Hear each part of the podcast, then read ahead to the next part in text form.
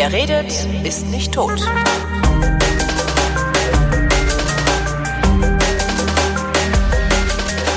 Willkommen zum Geschichtsunterricht einer Sonderausgabe. Matthias von Hellfeld hat nämlich schon wieder ein Buch geschrieben.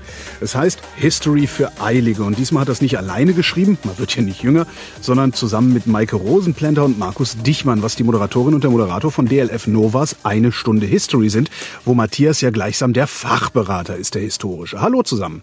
Hi. Hi, Gut, grüß dich. Schon sehr lachen. Mein Lieber, aber ich bin jung geblieben, nicht wahr?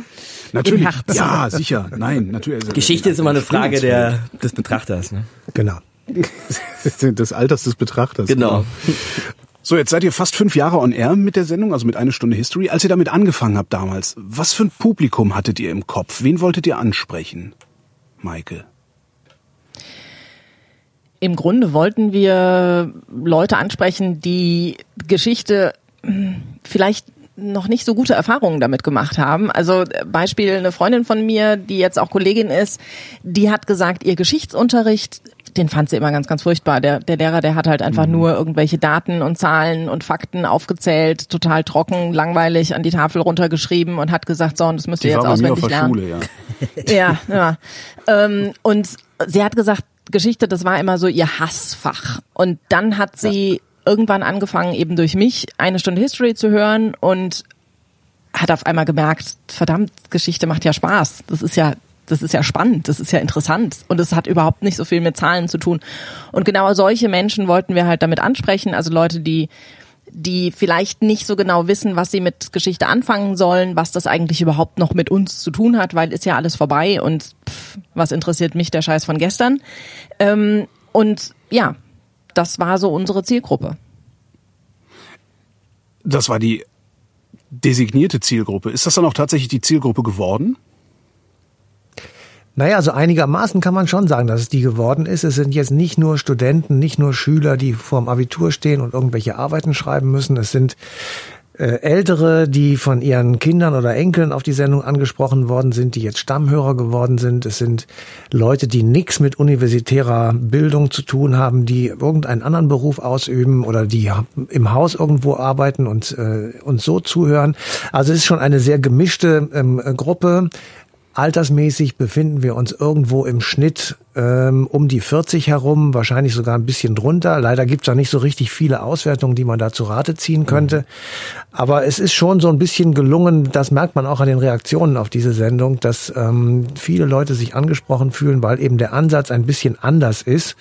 Und ähm, wir haben mal, als wir vor fünf Jahren hier gesessen haben im Haus und überlegt haben, wie teasern wir das Ganze, wie wollen wir das irgendwie unters Volk bringen. Und da kam die erste Idee auf, wir nennen das Ganze im Rückspiegel.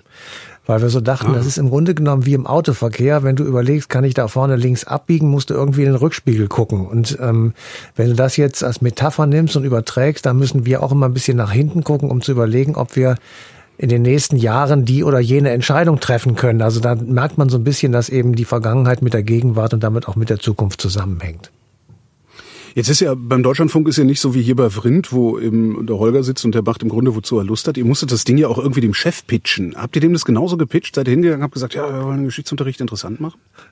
Ja, das, äh, insofern war das relativ simpel, weil der Chef äh, bei der Ideenfindung mit dabei war und von vornherein sozusagen sagte, so wollen wir das machen. Und wir, wir haben tatsächlich äh, von vornherein uns überlegt, wir möchten nicht nur einfach Geschichte vermitteln, also ich sag mal ein verlängertes Kalenderblatt oder ähm, irgendeinen Rückblick oder sowas machen, um einfach an irgendetwas zu erinnern, sondern wir möchten tatsächlich Dinge machen, die wo wir Meinung vertreten, wo wir am Schluss äh, zusammenbinden und versuchen, ähm, eine Richtung auch aufzuzeigen, die wir richtig finden. Ich muss nicht der Hörer und die Hörerin richtig finden, aber wo wir so ein bisschen weggehen von anderen historischen Sendungen. Und ähm, das war von vornherein sozusagen die Idee und das haben wir auch versucht zu machen. Ist das denn dann auch vielleicht die richtige Art der Geschichtsvermittlung? Also ist das genau, wie man Geschichte vermitteln muss und auch sollte, möglicherweise auch dann in der Schule perspektivisch, Maike? Also meiner Ansicht nach muss Geschichtsvermittlung, egal wie sie stattfindet, sie muss Spaß machen. Es muss irgendwie interessant sein und das versuchen wir natürlich auch in der Sendung. Ähm, wie sie jetzt ganz konkret aussieht, ob man Wandertage macht zu irgendwelchen alten Ruinen und da eben, was weiß ich, die Römerzeit wieder auferleben lässt mit Spielen, keine Ahnung. Das Brot ist jetzt Spiele. Exakt, genau. Äh, Ich habe meinen zehnten Geburtstag, glaube ich, mit römischen Spielen verbracht. Das äh, sind so Sachen. Also mein Vater war auch Geschichtslehrer, von daher bin ich da von kleinster Kindheit an tatsächlich schon geprägt und ähm, der hat solche Sachen gemacht und von daher hat mir mir persönlich Geschichte immer Spaß gemacht ähm, und ich glaube, das ist wichtig. Es kann aber auch auf andere Ebenen gehen. In Stuttgart haben Markus und ich jetzt an einem ganz tollen Projekt mitgearbeitet. Ähm, da hat das Stadtpalais ein Escape Room gebaut als Stadtmuseum und hat eben die Geschichte der Stadt Stuttgart in einem Abenteuer Zukunfts-, Vergangenheitsveränderndem Abenteuer aufgebaut. Äh, Markus und ich sind da die Stimmen der Hauptcharaktere und das macht auch Spaß, da durchzugehen und auf einmal lernt man was über die Geschichte Stuttgart. Also ich glaube, wie Geschichte vermittelt wird, ist zweitrangig. Erstrangig ist oder hauptsächlich ist, es soll Spaß machen. Es soll Interesse bringen. Und ich bin eine ganz, ganz schlechte Lernerin. Ich habe das immer gehasst, Dinge auswendig zu lernen. Erst wenn ich irgendwie ein Interesse für irgendwelche Dinge hatte, einen Spaß daran hatte, dann hat mich das interessiert und dann ist das auch so nebenbei passiert mit dem Lernen. Und ich glaube, das ist tatsächlich der Weg, den man in der Geschichtsvermittlung gehen sollte. Hört dein Vater die Sendung? Absolut. Und er empfiehlt auch allen Lehrern in seinem Umfeld, äh, diese Geschichtssendungen im Unterricht einzubauen und, äh, und ganze, ganze Schu Schulstunden da drumrum zu bauen. Ähm, er ist mittlerweile pensioniert, von daher hat er da nicht mehr so den Zugriff auf die Lehrer. Aber also er sagt, das ist für den Unterricht eine total super Sache. Markus, wie versteht ihr euch eigentlich als Sendung? Versteht ihr euch als Radiosendung oder versteht ihr euch als Podcast? Ah, Holger, da haben wir, glaube ich, schon an anderer Stelle mal drüber gesprochen. Ne? Also für mich ist das ein bisschen ähm, künstliche Trennung, ähm, weil am Ende geht's mhm. ums Reden, ums Hören, ums Sprechen, um das, was man vielleicht, ähm, ja, man müsste sich mal nach einem neuen Begriff aus, Ausschau halten, der das irgendwie subsumiert. Früher nannte man das vielleicht Hörfunk oder so, keine Ahnung. Der Pod Podcast ist ja nur ein Ausspielweg, ja. Ob die Leute uns jetzt ja. äh, sklavisch immer um 20 Uhr Montagabends in Deutschlandfunk Nova hören, weil sie gerne dann um diese Uhrzeit vom Radio sitzen oder zufälligerweise dann immer zur Arbeit oder zurückpendeln, das ist mir im Grunde gleich, ob sie das machen oder ob sie sich einen Podcatcher auf ihrem Smartphone installieren und das dann morgens in der U-Bahn hören, weißt du? Ähm, ich finde deshalb auch manchmal, also Podcasts sind eine super Sache. Ich höre praktisch ständig jederzeit Podcasts und ich finde mhm. das Zeitunabhängige daran toll. Äh, genauso wie ich das Zeitunabhängige, es liegt vielleicht auch in meinem Alter und der Generation und so, beim Fernsehgucken halt viel besser finde. Ja, ich schalte auch nicht mehr zu einem bestimmten Zeitpunkt den Fernseher ein, um da was zu sehen, sondern ich gucke halt dann, wenn es mir angeboten wird. Aber letztlich finde ich die Trennung so ein bisschen willkürlich, weil das eine ist halt eine, also manchmal denken die Leute, weil es jetzt Podcast ist, könnte man da was anderes machen als im Radio. Dann könnte man irgendwie ja. freier sprechen ja, und mehr drum rumlabern ja, und so. Das hängt dann aber, würde ich sagen, von ich dem Sender das. ab. Du kannst das, ja klar. Aber ich meine, deine Sendung wäre auch gut, wenn sie im Radio laufen würde. Jetzt kann man natürlich diskutieren, vielleicht gibt es Strukturen im Hörfunk in Deutschland, die solche Sendungen dann verunmöglichen dann ist das aber ein mhm. Problem und nicht die Ausspielweise. Also ich verstehe uns einfach, ich verstehe uns eher als äh, das, was Maike und Matthias ja jetzt gerade schon mehrfach angesprochen haben, als eine Sendung über Geschichte. Von mir aus nennst du Sendung. Ja. Ob die Leute sich das jetzt als Podcast anhören oder zufälligerweise im Radio, Schnuppe ist mir das. Ja, ich nenne ich nenn meine Sendung auch Sendung. Also ja, ich sehe auch gar nicht ein, so zu genau. tun, als wäre das was irgendwas neu erfunden ist, ja. weil das ist ja tatsächlich nicht neu erfunden. Oder wenn ich zum Beispiel ja auserzählt, was wir machen. Ja, oder wenn ich zum Beispiel darauf hinweisen möchte, in der Sendung, dass wir dazu schon mal was gemacht haben. Ja, also wenn wir gerade über mhm. äh, Hongkong reden, haben wir jetzt glaube ich neulich produziert und dann geht's an einer Stelle über die Geschichte von Festlandchina, dann sage ich, dazu gibt's auch eine ja. Episode, eine Stunde History, wie bei allem, oh, was seriell so, ja, ist. Ne? Eine Episode, wie im Fernsehen, wie bei einer Folge deiner Lieblingsserie oder so. Also diese, ich, ich finde diese Trennung so ein bisschen künstlich, aber gut, mhm. da kann, sie, kann sich ja jeder den Mund drüber fusselig reden, wenn er möchte. du verstehst das als serielle Sendung, die ihr da macht? Ja, schon, ne? Also, weil wir immer, das, also das, das liegt vielleicht jetzt auch an den vier, fünf Jahren, die wir es jetzt schon machen, dass wir immer mehr feststellen, ne, dieses Everything's Connected, dass man an der Stelle den Querverweis ja. darauf machen kann und an der Stelle wieder darauf zurückgreifen kann. Man könnte mal drüber nachdenken, wir wollen es ja auch immer weiterentwickeln, ob wir nicht sogar mal so mehr serielles anbieten, fällt mir so spontan ein, dass man auch mal ein mhm. Thema seriell irgendwie wirklich angeht. Ähm, aber im Grunde, Ja, äh, gut, es ist natürlich nicht seriell wie jetzt eine Spielfilmserie, dass du Folge 1 gehört haben musst und. Folge, genau, das gibt's bei uns nicht. Nee, das stimmt Und schon. was Hindenburg dann gesagt hat, Ja, hört ihr in der genau. nächsten Folge. Das gibt's nicht. Aber ich glaube insgesamt, man kann es vielleicht so seriell verstehen, wenn du wirklich alle Folgen von Anfang bis Ende durchhörst, ne, die Matthias 300 oder wie viele es sind. Knapp. Ja. Dann kriegst du seriell ein besseres Verständnis von Geschichte. Insofern bleibst du sozusagen doch am Ball dich in einer Sache immer weiter zu schulen, nämlich immer besser zu verstehen, Ja. wie dein Hier und Jetzt mit deinem damals zusammenhängt. Ich weiß auch von äh, den, der einen oder anderen Zuschrift oder auch von jemandem, der mit mir dann über die Sendung spricht und möglicherweise auch demnächst über das Buch, das wäre ja auch nicht schlecht, dass Leute tatsächlich sich äh, einen ganzen Satz äh, 50, 60 Sendungen runterladen und die dann bei irgendeinem Urlaub oder auf irgendeiner längeren Fahrt im Flugzeug, was auch immer, sozusagen nacheinander anhören und dann ergibt sich tatsächlich so etwas wie ein Mosaik. Also jetzt vielleicht seriell ist noch ein bisschen zu, zu hoch gegriffen, weil natürlich Geschichte der letzten zweieinhalbtausend Jahre kann man nicht wirklich in 200 Sendungen abbilden, aber man kann natürlich so Mosaiksteinchen legen und kann daraus dann irgendwann einmal, wenn wir das noch ein paar Jahre weitermachen, dann auch tatsächlich so ein bisschen auch eine geschlossene Decke zusammenkriegen. Aber im Prinzip ähm, ist tatsächlich Geschichte leichter zu verstehen, wenn man es so macht wie die Sendung und auch das Buch es sozusagen versucht, dass man einfach sagt, vor 500 Jahren ist das und das passiert. Irgendwas. Also das erste Sklavenschiff ist vor 500 Jahren, 1520, von Afrika nach Haiti gesegelt. So, und dann kann man sich jetzt überlegen, was ist da eigentlich draus geworden? Und dann kann man irgendwann relativ unproblematisch sich mit den Rassenunruhen oder sagt man ja nicht mehr mit den Unruhen äh, auf Amerikas Straßen äh, beschäftigen und kann feststellen, dass diese Vorurteile der Weißen gegenüber den Schwarzen nach wie vor vorhanden ist und dass eben nicht Gleichberechtigung da ist, obwohl es auf dem Papier natürlich so steht. Damit ziehst du dieses Sklavenschiff vor 500 Jahren sozusagen auf die Straßen äh, von Amerika heute. Aber das tust du nicht, indem du dann mit dem langen Finger auf die Amerikaner zeigst, dass das alles Rassisten sind. Das wäre falsch. Aber du zeigst eben auf ein Problem, mit dem wir uns heute herumschlagen und kannst benennen, wo sie eigentlich wo eigentlich die Grundlagen dieses Problems liegen, nämlich zum Beispiel in diesem einen Sklavenschiff. Natürlich ist das nur eine Metapher und nur ein Sinnbild, aber eben im Prinzip äh, an der Politik der Kolonialherren, in diesem Fall der Spanier, die gesagt haben, ich nehme mir aus meinen spanischen Kolonien Arbeiter in meine neuen Kolonien, weil ich dort riesige Zuckerrohrplantagen zum Beispiel habe, um die abzuernten und damit dann wiederum äh, Kolonialgewinne zu erzielen.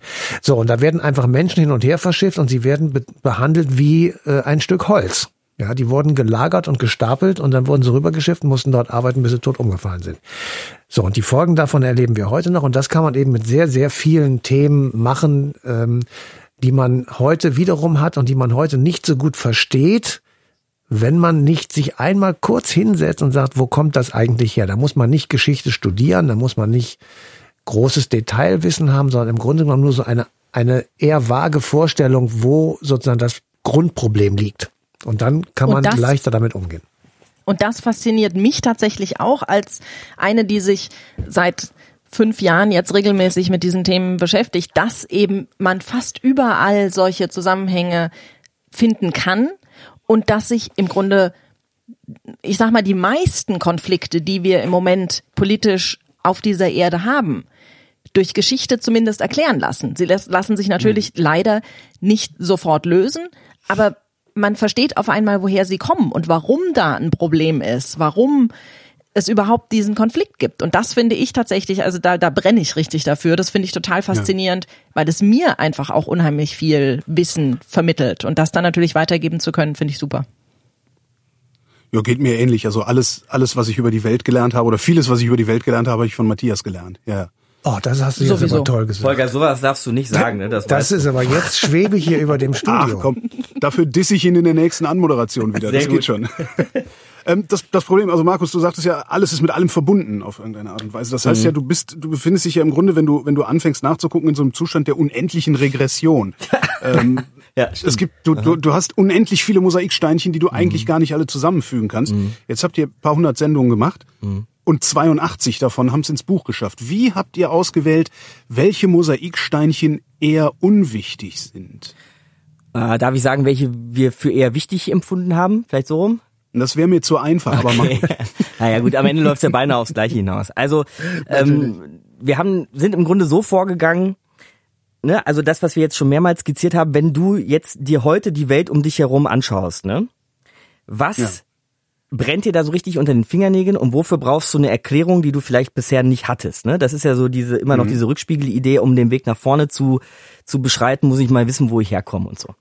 Und da haben wir dann sozusagen erstmal ein bisschen aussortiert, dass wir uns auf europäische Geschichte, damit wir sozusagen noch ein bisschen mehr am Hier und Jetzt der unserer Hörer sind, auch viel deutsche Geschichte ist drin, keine Frage, aber eben auch europäische Geschichte, dass wir uns darauf so ein bisschen kaprizieren, dass wir zum Beispiel eben nicht, auch wenn das total spannend ist, das chinesische Kaiserreich jetzt mitgenommen haben ins Buch, ne? sondern stattdessen lieber die Emser Depesche und den Ausbruch des äh, deutsch-französischen Kriegs, der jetzt auch ganz ähm, rundes Jubiläum, Jubiläum darf man gar nicht sagen, runden Jahrestag hat. Und vielleicht eben hatten wir jetzt neulich auch so ein Gespräch drüber hier bei Deutschlandfunk Nova, wenn wir über deutsche Einheit jetzt sprechen, 30 Jahre deutsche Einheit, dann hatten wir aber 1870, 71 auch schon mal eine deutsche Einheit und so. Und das sind vielleicht Sachen, über die wir uns zuerst Gedanken machen müssen, bevor wir anfangen, das chinesische Kaiserreich uns anzugucken. Das auch, ne? Sagte ich ja gerade, everything's connected, unmittelbar mit uns zusammenhängt. Seidenstraße und so ist heute wieder alles höchst aktuell. Die geht bis nach Duisburg, die moderne Seidenstraße. Insofern ist das auch hier. Man, man kann nichts eigentlich ausklammern, aber wir haben versucht zu ähm, Prioritäten zu, zu setzen. Und deshalb sind wir bei deutscher und im weitestgehenden Sinne europäischer Geschichte geblieben. Aber kann man, kann man Geschichte überhaupt nur aus so einer ja, Euro- oder, oder wie nennt man es dann, germanozentristischen Ja. äh, Perspektive erzählen? Also bist du, bist du seit ihr zufrieden oder hättet ihr das Buch lieber dicker machen wollen? Naja, dicker will man es immer machen, ne? Es, also Okay, ganz, nie geschrieben. Ne? Ja gut, also bei jedem Kapitel hatte ich gedacht, oh mein Gott, was da jetzt schon alles wieder über, über Bord fliegt, was natürlich wichtig wäre, aber das ist ja A, Kunst unseres Handwerks und auch Kunst von so einem Buch, dass man es eben, und Maike sprach vorhin auch von Spaß, man muss eben auch dranbleiben an so einem, an so einem Stoff.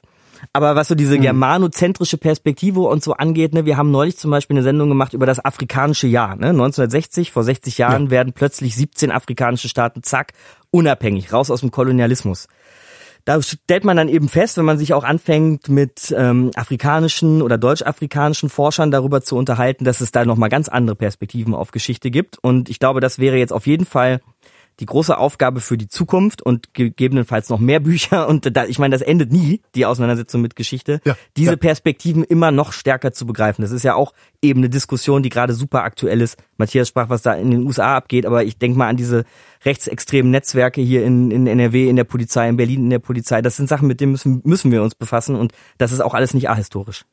Es muss ja auch noch Themen geben, die wir für ein eventuell zweites, drittes, viertes, fünftes Buch äh, äh, aufheben und da können wir ja dann weitere Themenkomplexe uns überlegen und eben dann die chinesische Seitenstraße doch mit reinnehmen. Ja. ja. Ihr stellt im Vorwort ein paar Fragen. Ich mach, das ist so ein beliebter Trick von mir. Ne? Ins Vorwort gucken und gucken, was da für Fragen gestellt werden. Und dann noch die letzte. Seite schnell lesen. Ja, und, dann, und dann sagen, du hast das Buch Genau. gelesen. Ja, das kennen wir. Und gucken, Und ob du in der. Danksagung auftauchst. Genau. Äh, weiß ich, hab ich, das habe ich nicht geguckt. äh, Herrschaften, gibt es historische Gründe für die katastrophale Lage Afrikas? Hast du ja gerade schon angedeutet, Markus. Natürlich. Klar. Ja, ausschließlich, muss man sagen. Ja, es gibt diese Mir Gründe gerade erst tatsächlich. auf, das sind, das sind, das ist eine geschlossene Frage, das ist ja gar nicht. ja, das soll man nicht machen. Achso, du aber wolltest jetzt noch mehr hören, ja, okay. ähm, aber die, die, man kann nicht einfach nur Ja oder Nein sagen. Das ist halt bei Geschichte auch wichtig, dass man das weiß und das versuchen wir auch in dem Buch zu machen. Wir sagen nämlich auch, ja, es hat dort Kolonialismus gegeben und zwar in der übelsten Form und ich bin ja, wie du weißt und die, die Hörer, die uns ab und zu schon mal gehört haben, kennen diesen Satz. Für mich ist Kolonialismus die höchste Form des Imperialismus, weil dort eben nicht nur Ausbeutung stattfindet, sondern auch noch eine Art von Menschenverachtung, die mir derart widerlich ist, dass ich das kaum anders beschreiben kann. Das ist die eine Seite, die stimmt. Auf der anderen Seite äh, sind seit 60 Jahren viele Staaten und auch lang, manche schon länger ähm, von diesen Kolonialherrschern befreit und hatten mit mithin 60 Jahre Zeit, sozusagen sich sich neu zu organisieren. Und da muss man auch festhalten, dass natürlich auch dort dann Leute an den Start gelangt sind, die selbst nicht besser waren als ihre Kolonialherren.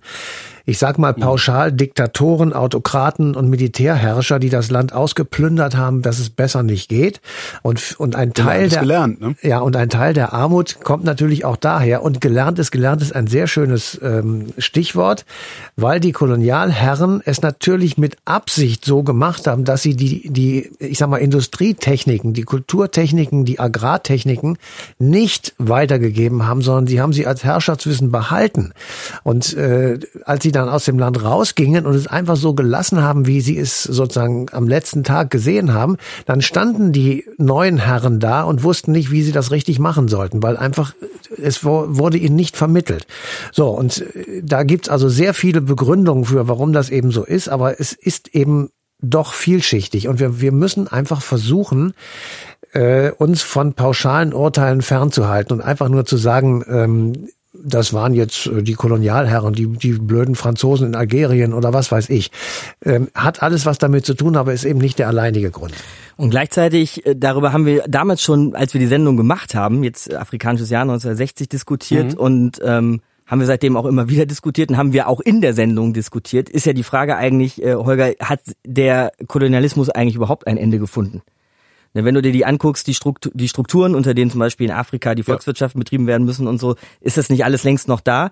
Und wenn du dann irgendwie sowas hörst, das ist ja heute so ein beliebtes Schlagwort, ich weiß nicht, wie viele Ausstellungen es dieses Jahr in ganz Deutschland mit sowas gibt wie der mhm. äh, Kolonialismus in unseren Köpfen.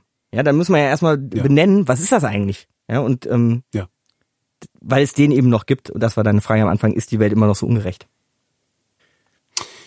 Maike, Woher mhm. kommt der Europäische Gerichtshof für Menschenrechte? Ich gehe da jetzt einfach so durch. Oh, gemein. das ist tatsächlich gemein.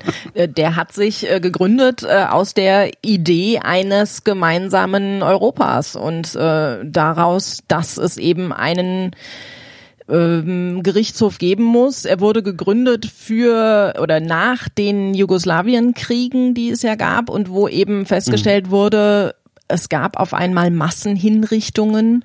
Es gab Massenmorde an Menschen, die einfach nur in Anführungszeichen den Fehler hatten, einem anderen Stamm, einer anderen Nationalität anzugehören, einem anderen Land anzugehören, auf der falschen Seite der Grenze geboren zu sein, im, in den Augen derer, die getötet haben. Und da war dann eben die Sache, das muss europäisch geregelt werden. Das ist eben nicht mehr ein Konflikt, den, der innerhalb dieser Länder gelöst werden kann, sondern das muss auf europäischer Ebene äh, ge gelöst werden. Und deshalb gab es dann die Gründung des Europäischen Gerichtshofs. Das ist genauso, wie Maike gesagt hat. Das war der Anlass dafür. Und dann haben die sich überlegt, wie machen wir das? Und dann sind sie auf die Idee verfallen, sich ein Vorbild zu suchen. Und dieses Vorbild war der Nürnberger Kriegsverbrecherprozess von 1946, weil da nämlich zum ersten Mal in der Geschichte der Menschheit ein alliierter, ähm, ich sag mal, ein alliiertes Siegertribunal stattgefunden hat über die Verbrecher der besiegten Deutschen. Und äh, mhm. das ist ja sehr diskutiert worden, dass, ob, darf man das machen? Äh, ist das nicht Siegerjustiz? Äh, ist das nicht ungerecht? Sind die überhaupt den sozusagen, kann man äh, Deutsche durch einen internationalen Gerichtshof verurteilen und sogar umbringen lassen und so weiter? Also alles Fragen über Fragen, aber dieses, äh, dieses Nürnberger Gericht hat sozusagen Recht gesetzt und das war das Vorbild für das für den Europäischen Menschenrechtsgerichtshof. Wobei wirklich, das ist ein Paradebeispiel dafür, dass Geschichte sozusagen Vorbild sein kann und Vorläufer sein kann und uns teilweise sogar auch den Weg weisen kann, wie wir Dinge von heute lösen können. Ich setze sogar noch einen drauf, ne, weil diese die Nürnberger Kriegsverbrecherprozesse basierten auf dem, jetzt muss ich nachgucken, wie es heißt, Londoner Statut für den Internationalen Militärgerichtshof. Ne, das heißt, Holger, sind wir wieder bei dem Everything's Connected. Du kannst sozusagen ja. immer nach Vorbildern von Vorbildern von Vorbildern suchen. Das ist auch eine interessante Geschichte. Da saßen die Alliierten nämlich im Zweiten Weltkrieg schon zusammen und haben sich gefragt, genau wie bei Jugoslawien, was Michael gerade gesagt hat, wie soll man eigentlich diese Deutschen für ihre Verbrechen verurteilen? Wer, wer, wer, wer ist hm. da die Instanz? Wer soll da Gericht sprechen? Ja, das, ich, das ist ja eine irre Frage. Wie soll man das beantworten? Ja, wer, wer soll das verurteilen und erstmal aufklären, was da überhaupt passiert ist? Und dann hat man sich geeinigt, okay, wir Alliierten, wir einigen uns darauf, dass ein Gericht installiert wird, das das macht. Und das ist ja allein auch schon unglaubliche, eigentlich, ja, fast zivilisatorische Leistung, sich auf sowas zu einigen. Ich habe es ja recht einfach hier mit dem Geschichtsunterricht. Also ich kabel mich mit Matthias zusammen oder setze mich mit Matthias zusammen und, und nehme hin, was auch immer Matthias äh, mir präsentiert. Wenn ihr, wenn ihr so eine Sendung vorbereitet, ähm, eben viel das Wort diskutieren im Vorfeld der Sendung, wie viel Energie steckt ihr da rein? Wie lange dauert das? Wie viel finde, lasst ihr da vielleicht auch weg? Sendung, das kommt darauf an, was das Thema der Sendung ist. Also zumindest bei mir ist das so. Ähm, Wenn es ein Thema hm. ist, in dem ich mich schon auskenne, äh, dann fällt mir das leichter. Ja, Wenn es ein Thema ist, was, äh, in dem ich mich nicht so auskenne, und das mich eventuell eben auch nicht so interessiert. Natürlich gibt es auch Themen, wo ich sage, mm, mm, mm, das wäre jetzt nicht das gewesen, Klar, was ich ja. jetzt irgendwie. Huh? Ähm, dann fällt mir schwerer, dann brauche ich länger. Aber ich glaube, das ist so eine subjektive Sache. Aber wir machen ja auch die Themenauswahl der Sendungen zusammen. Von daher haben wir da ja auch mhm. immer noch was mitzureden. Ja, mir geht das auch so. Also es gibt Themen, die kann ich und es gibt Themen, die kann ich überhaupt nicht. Und da muss ich mich tatsächlich in sowas reinfuchsen. Ich an einen legendären Vrind-Geschichtsunterricht, den ich nie veröffentlicht habe, ja. Weil der so, weil der so schlecht war? Weil du so keine Ahnung hattest, dass ich hinterher dachte, nee, komm, das lassen wir. Das, das ist aber jetzt Bashing. Nein, also ähm, ich, ich, also wir versuchen es dann, dann doch auf ein Niveau zu heben, das, äh, ich sag mal einfach zwischen einem Pro-Seminar und der Volkshochschule liegt, ähm, mhm. wo, wo der, der, es muss immer der Grundgedanke als roter Faden sozusagen dabei sein. Wenn das nicht geht, dann haben wir auch schon mal Sendungen rausgefeuert, haben wir gesagt, das kriegen wir nicht hin. Ähm, ich erinnere mich daran, dass wir unbedingt was machen wollten zu den ersten 13 deutschen Auswanderern nach äh, Amerika. Die 13 Krefelder ist die, Krefelder 13. Da hat mal irgendeiner in der Solinger Morgenpost was geschrieben und das war's. Mehr gab's nicht. Mhm. Und dann haben wir gesagt, gut, das ist ein tolles Thema, genauso wie das erste Golden Nugget. Da wollten wir was über Goldrausch und so. Ne? Goldrausch und Eldorado. Ja, da ja. gibt es, es gibt keine Leute, die sich darüber ernsthaft äh, auseinandersetzen, die wir sozusagen als Gesprächspartner finden können. Da können wir dann mhm. natürlich auch nichts im Buch zu schreiben.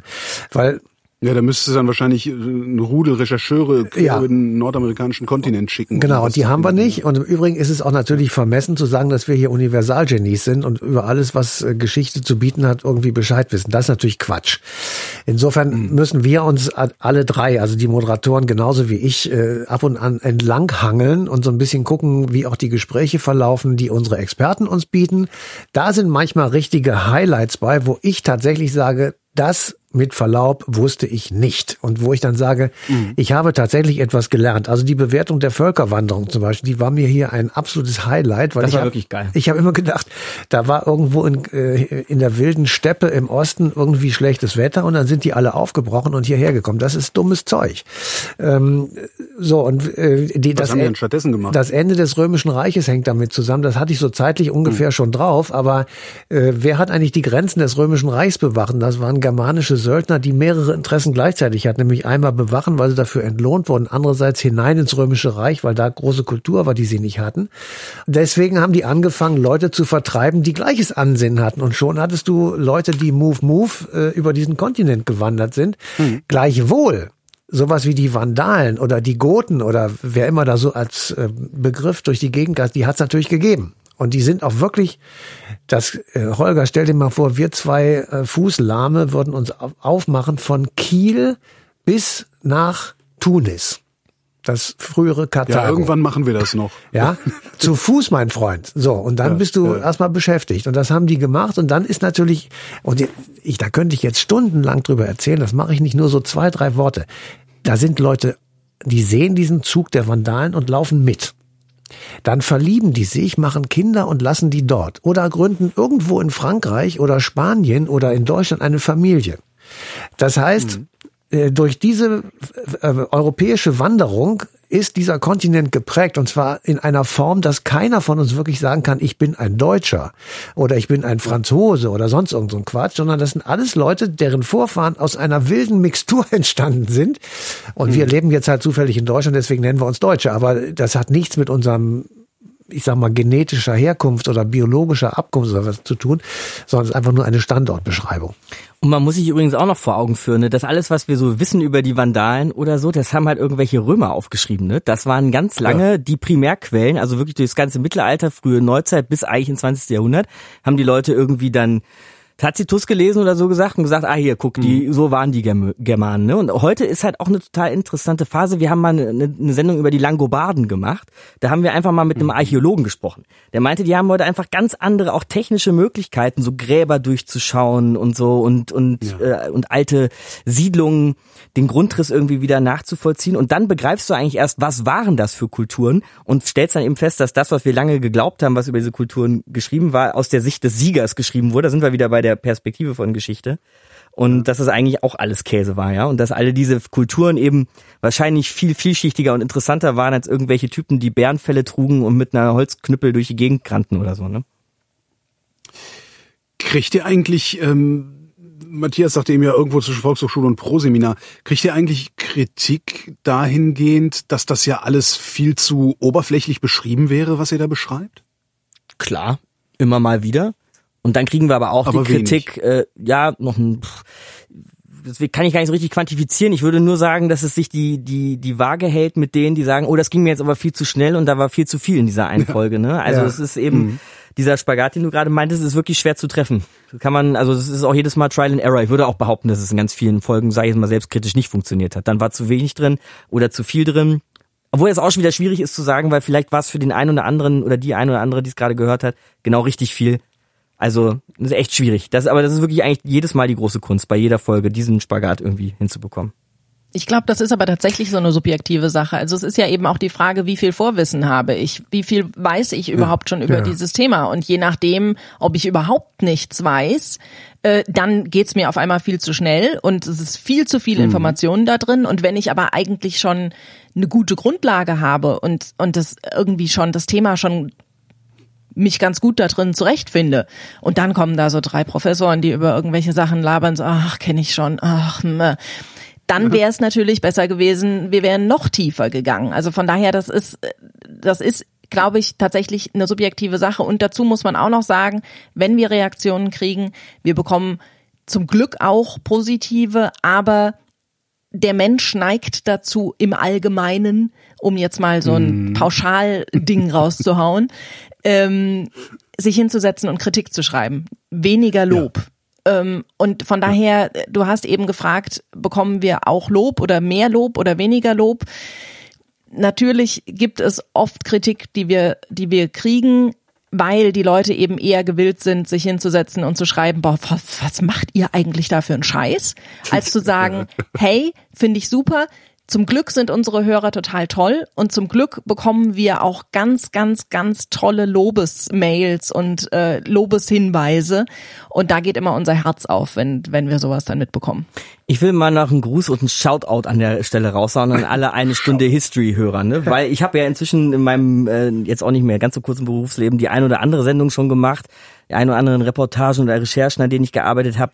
Und das Verhältnis von ermunternden und positiven Rückmeldungen zu den Morddrohungen oder dergleichen. Hast du schon? Äh, nächstes Thema war noch nie so gut Okay. wie bei eine Stunde History. Ja, also wir, dass wir haben Ähm, wirklich eine tolle Hörerschaft. Ich liebe euch da draußen und Absolut. es ist äh, echt. Aber natürlich, äh, die Kritik gibt's auch immer wieder. Oft aber auch gute Kritik. Kannst ne? du- Also finde ich gut. Kann- Kannst du oder könnt, könnt ihr das zurückführen auf den Verbreitungsweg? Weil ich mache den Job ja auch schon, also ich mache ja auch seit über 20 Jahren auch ganz normales Radio und seit 10 Jahren Podcast. Und ich habe festgestellt, dass alle, die mich über Podcasts wahrnehmen und Rückmeldungen geben, wesentlich freundlicher, wesentlich konstruktiver. Also selbst die Destruktiven sind nicht so destruktiv wie die, die ein Feedback über eine Radiosendung geben. Könnt ihr das sehen, äh, wie, wie die Leute euch gehört haben? Ja, Also ob die aus dem, Ra aus dem Radio kommen oder ob die aus dem, aus dem Internet sozusagen kommen? Nee, die meisten kommen tatsächlich über den Podcast. Also ich äh, krieg oft so Mhm. von unserem Hörerservice hier am Deutschlandfunk durchgestellt, äh, ich habe euren Podcast gehört, finde ich ganz toll, aber dann kommt irgendeine Kritik zu irgendeiner Sendung. Ja. Und das ist das eine, das äh, bezieht sich fast ausschließlich auf Podcast. Das zweite ist, ähm, es gibt sehr viele Leute, die mit Vorschlägen über die, äh, über die Tische kommen. Also ähm, ja. wir, wir haben vorhin darüber diskutiert, dass wir im nächsten Jahr eine Sendung machen möchten ähm, über Kindesmissbrauch in Krankenhäusern. Das ist eine Geschichte, die mich tatsächlich vom Stuhl gezogen hat, weil ähm, eine Hörerin aus Amerika, Mal, ja. eine Hörerin aus Amerika hat uns eine Mail geschickt und hat darin detailliert beschrieben, wie sie eine Mandeloperation hatte äh, in den 60er Jahren in einem Berliner Krankenhaus und äh, dort misshandelt wurde. Nicht sexuell, sondern gewalttätig. Und ähm, das von, von Schwestern und Ärzten. Ich meine, das ist ja nur wirklich derartig absurd. So, das heißt, dieses Thema ist mir gar nicht auf dem Schirm gewesen. Und solche Sachen kriegen wir natürlich auch mit und die versuchen wir dann auch wirklich äh, äh, zu übernehmen oder ja zu machen. Und es ist auch sogar so weit schon mal gekommen, dass ein Hörer, äh, da weiß ich, das war eine Sendung, die ich mit Maike hatte, wir regen uns immer darüber auf, wenn der Mensch dem Menschen Schreckliches tut. Also Holocaust ja. und ähnliche Dinge, das geht immer bei mir schon gar nicht mehr und bei Maike sowieso nicht. Und mhm. dann wird immer rumgepöbelt auf dem Sender, das geht doch nicht und so, klar. Und dann schrieb der uns, ich weiß gar nicht, was ihr euch aufregt, das ist doch ganz einfach zu erklären. Und dann habe ich ihm zurück und so hin und her telefoniert und dann war er bei der nächsten Sendung, worum es, wo es wieder um Gewalt ging, als Psychologe in der Sendung und hat uns erklärt, warum das so ist und ähm, wie das überhaupt zustande kommt, dass Menschen über jede Schwelle von Anstand und Zurückhaltung hinausgehen und sich dann eben so verhalten, wie sie sich verhalten. Und das fand ich einfach irre, weil da sozusagen die Verbindung zwischen denen, die uns hören und die, die wir das machen, sozusagen definitiv fassbar war. Und der Typ hat das ganz toll erklärt und war also ein wesentlicher Bestandteil dieser Sendung. Insofern haben wir tatsächlich eher positiven Kontakt und wir sind hm. auch dieses Buch, wo wir jetzt hier drüber reden, das ist auch so ein bisschen entstanden, weil viele Leute mich auch oder uns fragen, wo habt ihr das eigentlich her? Äh, wo kommt der O-Ton her, den ihr da benutzt habt? Und welche Bücher gibt es da? Ich muss eine Arbeit schreiben. Können Sie mir zwei, drei Literaturempfehlungen geben? Und aus dieser Idee oder aus diesen gehäuften Anfragen heraus ist dann irgendwann auch die Idee entstanden, ja, das können wir natürlich machen, indem wir einfach das zwischen zwei Buchdeckel packen den QR-Code dabei tun und dann kann jeder sich nicht nur einen Text durchlesen, sondern eben auch den Code dazu und dann ist er gleich auf der Sendung und kann sich dann die gesamte Sendung anhören. Also das ist schon so ein bisschen auch ähm, auf Gegenseitigkeit ähm, basiert das Ganze und ähm, wir hoffen einfach, dass damit viele Leute einfach glücklich sind und damit auch was anfangen können und eben die Begeisterung, die wir hier für Geschichte entwickelt haben, so ein bisschen mit uns teilen können. Du hast ja auch gerade gefragt, Holger, warum das so ist, dass, dass über Podcast eher so positives Feedback kommt, ne? so wie du das ja auch erlebst. Ich, ich habe da, ich, ich denke da auch mal wieder drauf rum, weil meine erste Idee wäre, na, weil die Leute das gezielter suchen, ne? Na, die wollen jetzt ja. einen Podcast zu Geschichte, dann werden sie sich nachher nicht beschweren, dass sie jetzt was über Geschichte gehört haben, weil sie wussten ja, was sie kriegen. auf, auf, auf der anderen Seite ist aber so, dass Leute, die was gezielt suchen, ja oft schon irgendwie ein Vorinteresse mitbringen. Und das führt ja, ja, dann zum Beispiel dazu, dass Leute regelrecht das Internet scannen über jede deutsch-russische Berichterstattung. Wo, wo wird was über Putin mhm. gesagt? Oder über alles, was zum Israel-Palästina-Konflikt geschrieben wird oder so. Und dann sich eben erst recht auskotzen, weil sie denken da, die Wahrheit gefunden zu haben. Das, halt, das könnte uns ja auch passieren, dass die Leute uns suchen, so richtige Geschichtsnerds, wie wir es sind, und sagen, das ist aber alles ja, Quatsch, was ihr da gerade erzählt habt, weil das war eigentlich so und so. Aber die kriegen wir irgendwie nicht. Ich weiß, also ich, ich doch. Ist wirklich, ja, einmal aber den, den einen habt ihr, ne? Es gibt, es gibt so den einen Vrind-Kommentator, ähm, Shoutout an dieser Stelle, der weiß unfassbar gut über alles Mögliche Bescheid, worüber ich Sendungen mache, eben auch über Geschichte. Und der erweitert dann in seinen Kommentaren immer noch mal das Thema und, und, und präzisiert und sowas. Den habt ihr aber auch. Oder? Ja, okay, die Diesen. gibt es natürlich, klar, ja ist super. Ich find's toll. Also es, es kommt tatsächlich immer aufs Thema an. Ähm, wir hatten tatsächlich einen Fall, das war genau eben äh, deutsch-russische Geschichte. Da sind wir ins Fadenkreuz geraten, derer, die eine andere Ansicht der Geschichte haben, als wir das haben. Ähm, mhm. Das war nicht so schön. Äh, das war eine äh. Sendung, die Matthias und ich gemacht haben zum Hitler-Stalin-Pakt. Ähm, ja. Und da wurde in Kreisen unsere Sendung aufgenommen und eine sehr, sehr, sehr lange Kritik in öffentlicher Weise äh, angebracht, die uns teilweise tatsächlich schon wehgetan hat und die, ähm, mhm. also zumindest vom Lesen her wehgetan hat. Ähm, und die aber auf einem Niveau war, wo es einfach für uns ganz, ganz schwer war, damit umzugehen. Das, das war jetzt sehr, sehr locker angedeutet. Ja. Also, um ja, das zu sagen, es waren relativ viele Pöbeleien und es war relativ viel, ihr verdreht ja. die Geschichte und äh, ihr, ihr äh, besendet äh, Fake News und äh, dann aber eben. Das von meinem Rundfunkbeitrag, ne? Genau. genau. Äh, na, es war ein russisches Medium, das in Deutschland aktiv oh. ist. Äh, von daher war es nicht unsere Rundfunkbeitrag. Das waren dann die Kommentare, die unten drunter standen. Das war dann und das von ja. unserem äh, Rundfunkbeitrag. Ja, also das hat das hat mich tatsächlich persönlich sehr beschäftigt und ähm, da gab es auch mal zwei Wochen in in der Zeit, in der ich mich abends ein bisschen genauer umgeguckt habe. Ach, so, so heftig ist das gewesen. Also äh, okay. Also die Kommentare unten drunter waren so heftig, ja. Ähm, was mich hier jetzt noch, jetzt äh, hat Matthias mich angefixt, was hat denn dieser Psychologe erzählt, warum der Mensch dem Menschen so viel Böses antut? Naja, also äh, es hat was mit Situationen zu tun, in denen du dich befindest, hat was mit Gruppenzwang zu tun, äh, der sozusagen dich gegenseitig anstachelt und äh, der dann mit Angst verbunden zu exzessivem Verhalten neigt. Also wenn du dich in einer Extremsituation befindest und dann sozusagen das letzte Tröpflein zum Überlaufen kommt und dann das Ganze in einer Gruppe stattfindet, dann kann es eben zu solchen Exzessen kommen und da ist es auch sehr schwierig, sich rauszuhalten. Und die, das ist jetzt für, für einen Psychologen natürlich alles viel zu oberflächlich, aber so im Prinzip war die Erklärung und äh, das ist für mich, äh, ich, das verstehe ich schon, aber ich will die Frage trotzdem, die uns eigentlich am Anfang, äh, Maike und mich am, äh, ich sag mal, beschäftigt hat, ich werde es mein Leben nicht verstehen, äh, warum jemand äh, in einem Vernichtungslager der Nazis, egal welcher Herkunft er ist, egal welche Sprache er sprach oder wie viel Alkohol er getrunken hat, den ganzen Tag lang vormittags und nachmittags äh, Menschen am Eingang in einen Raum hineintreibt, sie, sie sieht, wie sie sich ausziehen müssen und er sie hinten als Leichen wieder rausholt, auf einen Scheiterhaufen legt und anzündet. Das macht mhm. er den ganzen Tag lang und da muss ich einfach sagen, das ist natürlich, kann man sagen, das ist Abstumpfung, das ist irgendwie, aber es ist auch einfach furchtbare Gewalt und äh, mich, das treibt mich wirklich um, aber ich werde keine Antwort darauf finden, wie Menschen zu solchen äh, Verhaltensweisen in der Lage sind und was passieren muss, damit die werden ja nicht viel anders als wir gewesen sein. Also was muss passieren, damit wir das auch machen würden oder ob wir das auch machen würden oder sind wir mittlerweile so weit erzogen, dass uns das nicht mehr passieren kann und so weiter und so fort. So, diese Fragen, das sind ja Weltfragen, die ähm, einen dann auch zum Wahnsinn treiben können und deswegen sind mir Nazi-Themen und so ähm, Holocaust und Vernichtungslager und Auschwitz und solche Sachen eher ein Graus.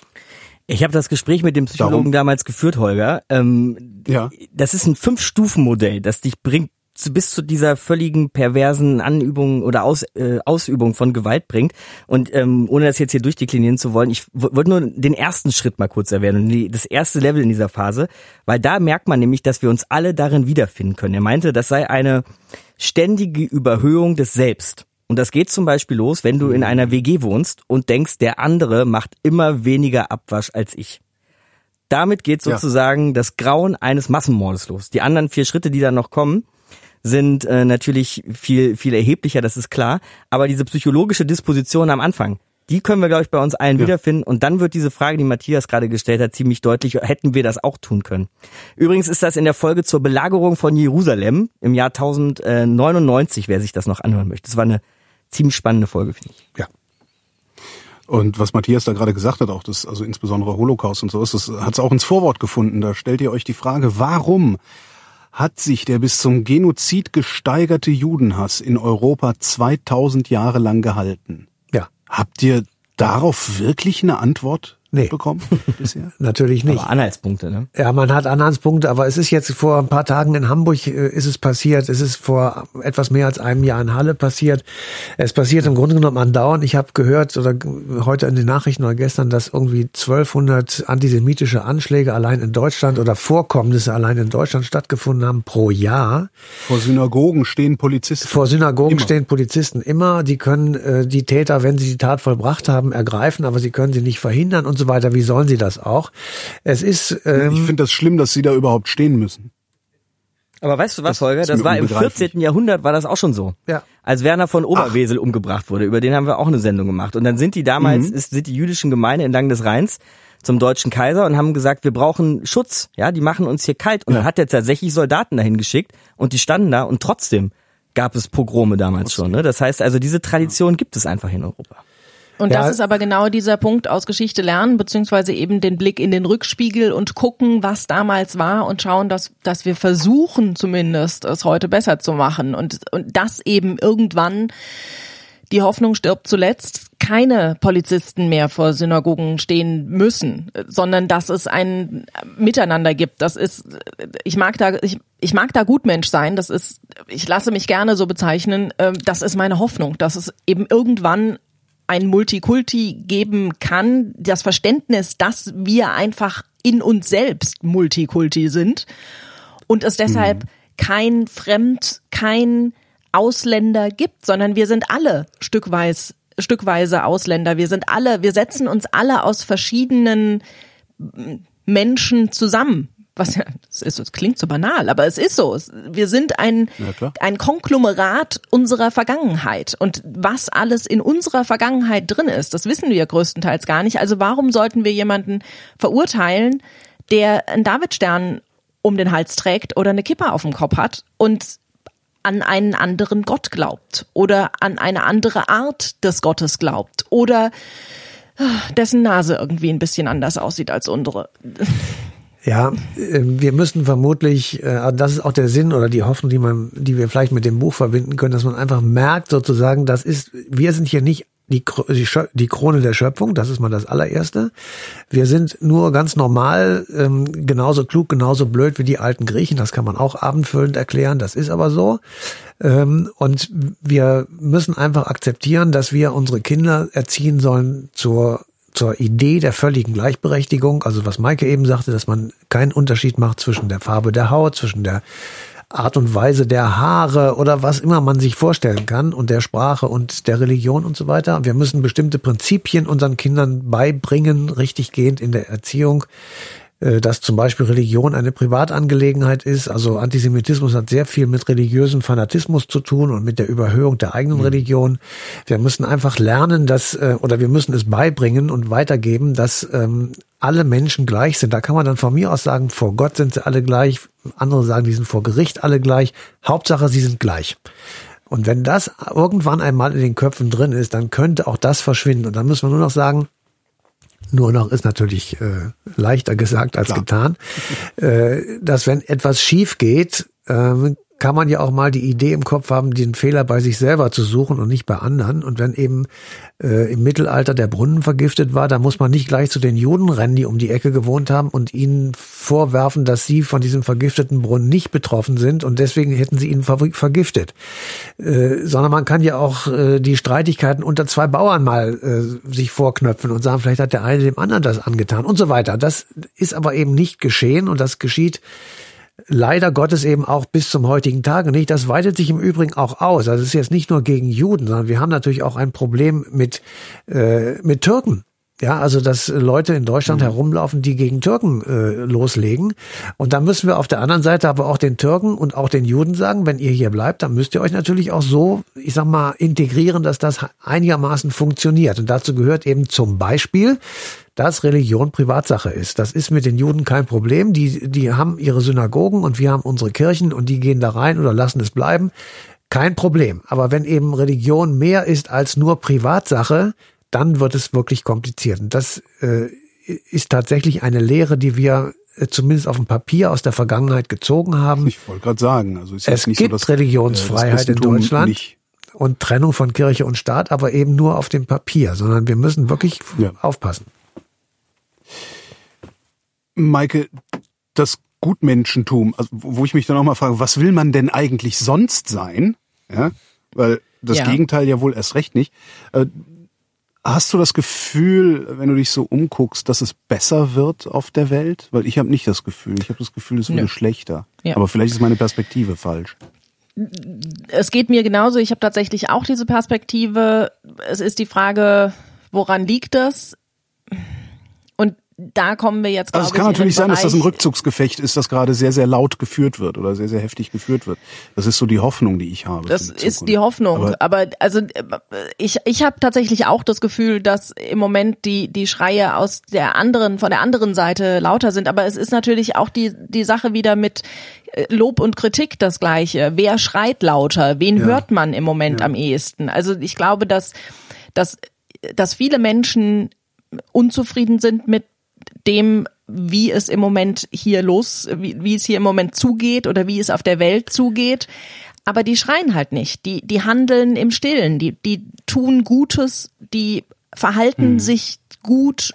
Die verhalten sich demokratisch im Stillen, in ihren vier Wänden. Und die, die sich eben nicht so verhalten, die, die kritisieren, die was anderes haben wollen, die schreien.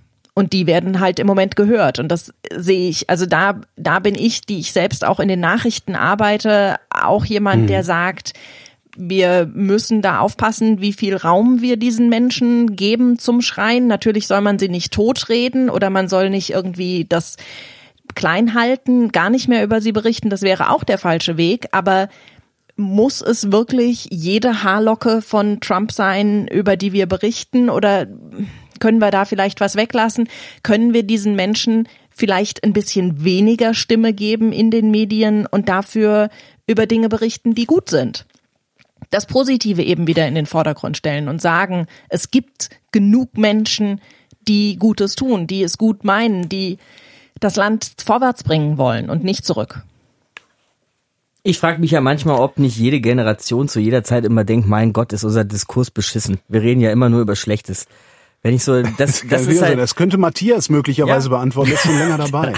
nee, aber das ist der Eindruck ist auch, noch so eine Frechheit, auch in Holger. Zeiten, bevor Matthias gelebt hat, muss man ja sagen, die gibt's ja auch noch. Ähm, scheint mir das, wenn ich das jetzt, wenn wir jetzt so eine Stunde History machen, halt oft so, dass, dass wir oft davon reden, dass irgendwie zu der Zeit ein bestimmtes vergiftetes Klima herrschte oder also, es ist ganz selten, dass wir eine Sendung anfangen mit den Worten und in dieser Zeit war alles Töfte. Sondern meistens war Ja. irgendwas im Argen. Aber ich meine, das sind eben wahrscheinlich, äh, du hast es gerade Rückzugsgefechte genannt, ich nenne es vielleicht mal Fortschrittskämpfe. Es muss ja irgendwie vorwärts gehen und es gibt dabei Probleme und man kann, man, es gibt ja Probleme, ja, die muss man ja lösen. Also wir haben riesige soziale Probleme in Deutschland, was schon damit losgeht, dass viele Leute sich die Miete nicht mehr leisten können und so. Und darüber muss man reden. Und dann irgendwie, ja, das gibt's ja diese Strömung auch vom konstruktiven Journalismus. Das wär, würde sich dann auch, das hat Maike gerade so angedeutet, auch darauf beziehen, worüber reden wir eigentlich die ganze Zeit? Reden wir li lieber lösungsorientiert und so. Aber ich glaube, so dieses Gefühl, dass es alles ganz fies und ganz übel ist, das überkommt einen immer mal. Und dann denke ich an, jetzt werde ich mal ganz kurz, ganz global, an Jakarta, 10 Millionen Einwohner und die Hälfte von denen lebt schon unter Meeresspiegel. Dann denke ich, so schlimm ist es hier bei uns nicht. Und wir kriegen das schon in die, in die Gänge und wir haben die Ressourcen und die Möglichkeiten und die Offenheit über alles, was uns von rechtsradikalen Netzwerken in der Polizei bis hin zu hohen Mietpreisen beschäftigt. Haben wir, wir haben die Möglichkeit, das zu lösen und deshalb machen wir das einfach. Fertig. Würdet ihr sagen, eine Stunde History ist konstruktiver Journalismus? Steht am Ende eine gute Botschaft? Ja. Es steht auf jeden Fall eine Botschaft. Es ist die Frage, treffen wir es immer? Also es ist die Frage, können wir immer konstruktiv sein? Können wir immer eine Lösung aufbringen? Ich glaube, wir versuchen es in jeder Sendung und wir versuchen, unser Ansatz ist da. Wir geben unser Bestes. Ob wir es immer erreichen, ist halt einfach immer so die Frage. Vielleicht fühlt es sich manchmal nicht danach an, weil wir manchmal zeigen, wohin bestimmte Dinge geführt haben und dann bei den Extremen landen, Ja. wie zum Beispiel einem Genozid. Das fühlt Ja. sich jetzt nicht sonderlich konstruktiv an, aber natürlich ist es das, wenn du den Leuten zeigst, dass A zu B führt. Und lasst gefälligst A sein, weil sonst kommt B am Ende wieder bei raus, ne?